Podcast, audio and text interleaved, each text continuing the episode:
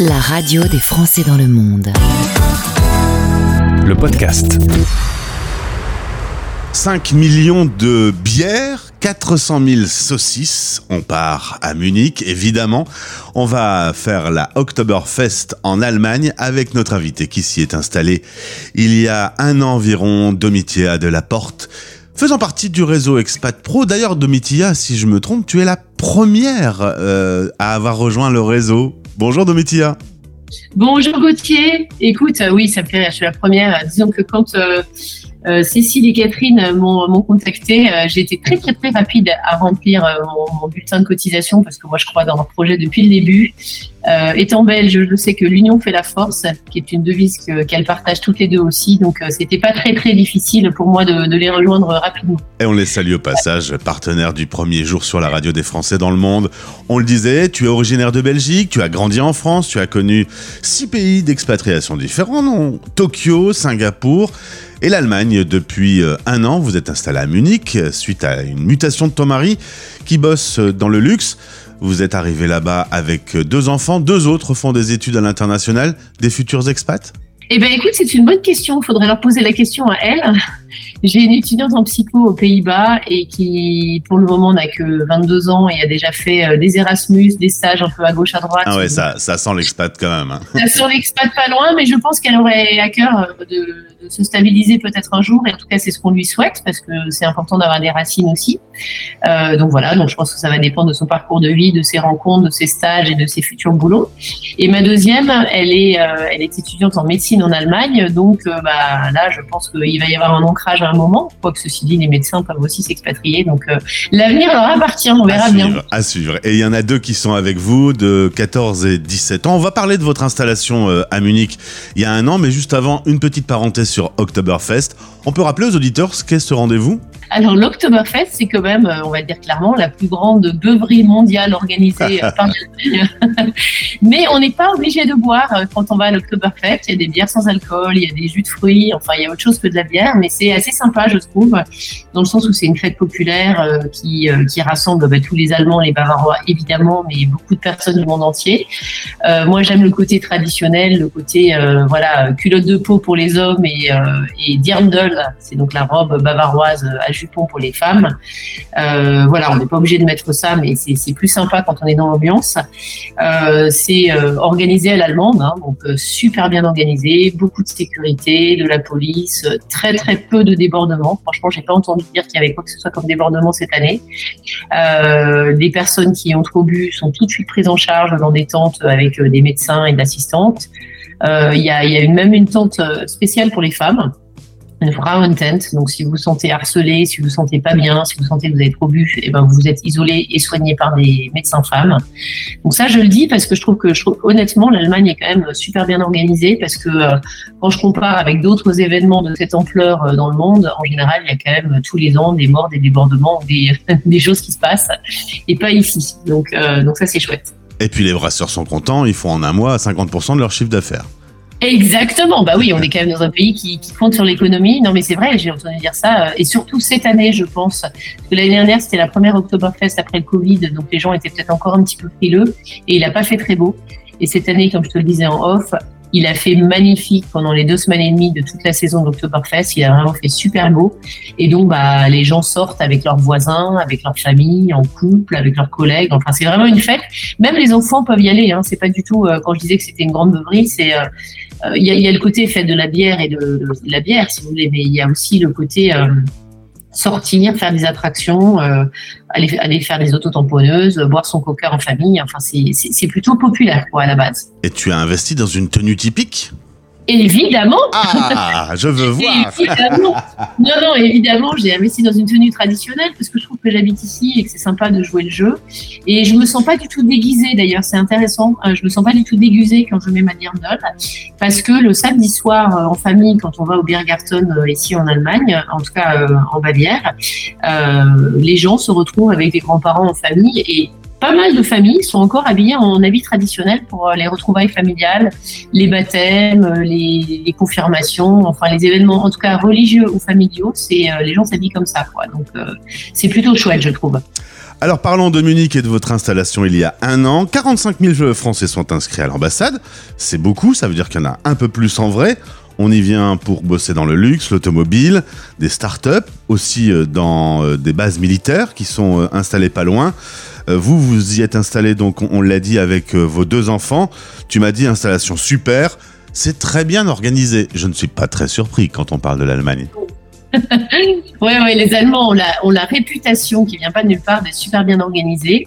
Après, je te le disais aussi tout à l'heure, moi, je suis toujours un petit peu embêtée par toute la partie bureaucratie, donc les formulaires à remplir, euh, euh, voilà, tout, ce qu'il y a à faire. Mais bon, ça, finalement, ça serait partout pareil. Mais je trouve que quand on ne parle pas bien la langue, ce qui est mon cas, mon mari est bilingue en allemand, mais pas moi, euh, je me retrouve quand même souvent encore avec Google Translate à, à avoir l'impression que tout prend du temps. Ça, c'est de ma faute, hein, c'est parce que je parle pas la langue.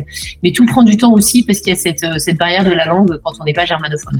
Alors il y a des choses qui se font en ligne, il y a encore beaucoup de formulaires à remplir, et un petit peu pour la banque, et un petit peu pour changer ses plaques de voiture, et un petit peu pour inscrire les enfants. En gros, ça vous prend un an pour vous installer euh, et que tout soit en ordre.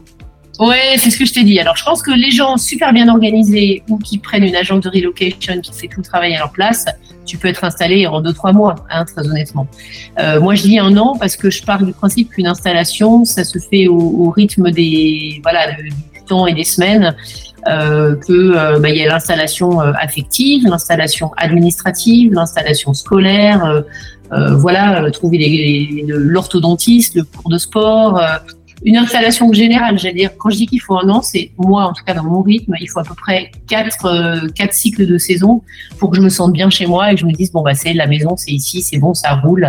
Et donc euh, là, après un an, honnêtement, je me sens complètement chez moi. Est-ce que les Français sont regroupés entre eux? Est-ce qu'il y a un quartier français? Je suppose que c'est souvent autour des, écoles où on apprend le français. Y a, c'est un peu identifié dans la ville? Alors ça c'est intéressant. Mes, mes, propres enfants ne sont pas au lycée français, donc je peux pas trop dire de si, si j'imagine qu'il y a un quartier français près du lycée français, Jean Renoir, euh, évidemment. Euh, après il y a des écoles locales excellentes, il y a des écoles internationales excellentes, il y a un lycée européen excellent aussi. Donc il y a vraiment une grosse palette de choix scolaires.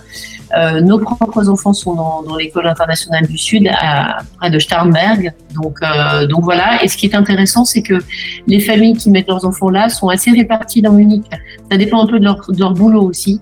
Euh, il y a tout un système de, S-Bahn, donc de RER, euh, de tram, de métro, de bus, etc., très bien implanté. Et il y a aussi des school bus.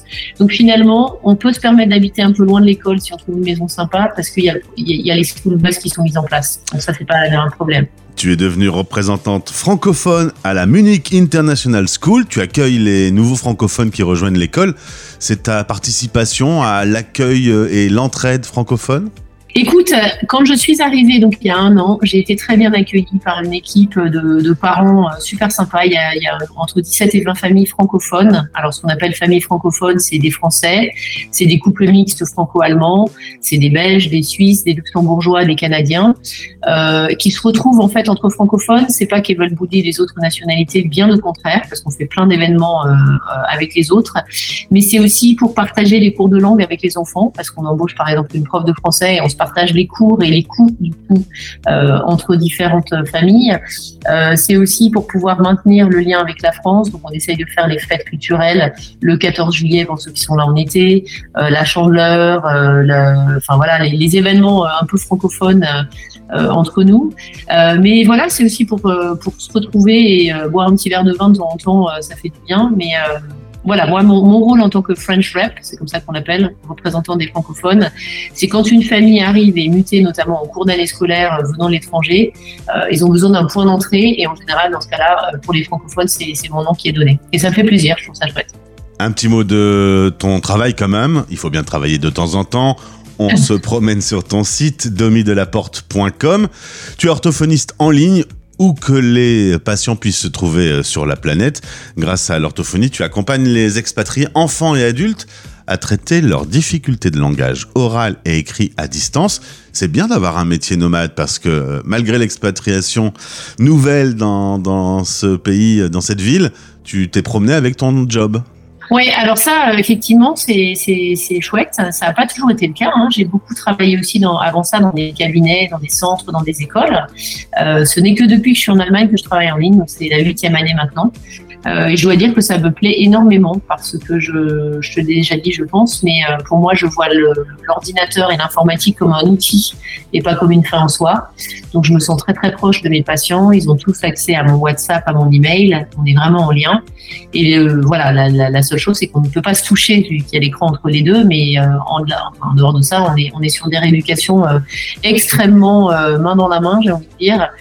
Euh, et ça fonctionne, ça fonctionne à mon, de mon point de vue très très bien. Et honnêtement, les, patients sont assez contents, d'autant qu'ils sont souvent, euh, je travaille beaucoup avec l'Asie, avec l'Afrique, euh, ils sont souvent dans des pays dans lesquels il y a tout simplement pas du tout de suivi ni médical ni paramédical dans leur langue maternelle. Alors tu aimes l'idée d'accompagner et de faire du sur-mesure. Un mot sur ton projet d'atelier parentaux que tu es en train de mettre en place? Oui, alors je fais de plus en plus d'accompagnement parental, c'est-à-dire qu'il y a des parents qui me contactent euh, voilà, pour des, questions, des stress, des, choses qui se font. Alors tout à l'heure, justement, j'ai euh, euh j'ai rendez-vous avec un couple dont le bébé n'est même pas encore né. Donc une femme enceinte dont le mari est francophone, elle, elle parle le catalan et entre eux ils parlent le castillan ou l'espagnol, et ils se posent la question justement de quelle langue ils vont parler à leur enfant pour pas qu'ils soient confus. Euh, et ils me disaient que euh, visiblement ils font des recherches sur Internet et ils ont euh, tout un tas d'informations de, qui ne leur parlent pas forcément et qui les stressent. Or, bah, voilà, la, la, femme est enceinte, le bébé est là, ils ont pas envie de voir ça comme un problème. Donc euh, ils viennent chercher de l'aide et je trouve ça chouette parce que c'est des, des gens. Euh, ça prouve que le monde évolue aussi, ça prouve que les gens euh, se posent des questions et que quand ils savent pas, ils vont chercher des solutions. Et je trouve ça chouette parce que c'est comme ça qu'on. Enfin voilà, une fois de plus, l'union fait la force. Et moi, j'apprends beaucoup de mes patients et vice versa. Euh, et je trouve que les ateliers d'accompagnement de, parental, pour moi, je les ai mis en place dans l'idée que Finalement, la personne qui connaît le mieux son enfant sur la planète, c'est le parent. Et quand le parent n'est pas confortable avec quelque chose de langagier ou de scolaire, eh ben, honnêtement, il faut qu'il consulte le plus rapidement possible. Déjà parce que ça fait baisser le stress et puis parce que euh, le parent a bien souvent beaucoup de clés en main pour pouvoir aider son enfant et il suffit d'activer de, ces clés-là et, euh, et, parfois un petit peu de soutien. On n'est pas forcément parti sur 50 séances. Euh, un petit peu de soutien, souvent ça débloque de grandes portes. Donc ça c'est chouette. Eh bien, si vous voulez contacter mon invité, le lien est dans ce podcast. Merci pour ces informations. On est allé boire un, petit coup à l'Octoberfest et on a parlé boulot. Je pense qu'on a fait le tour, Demi.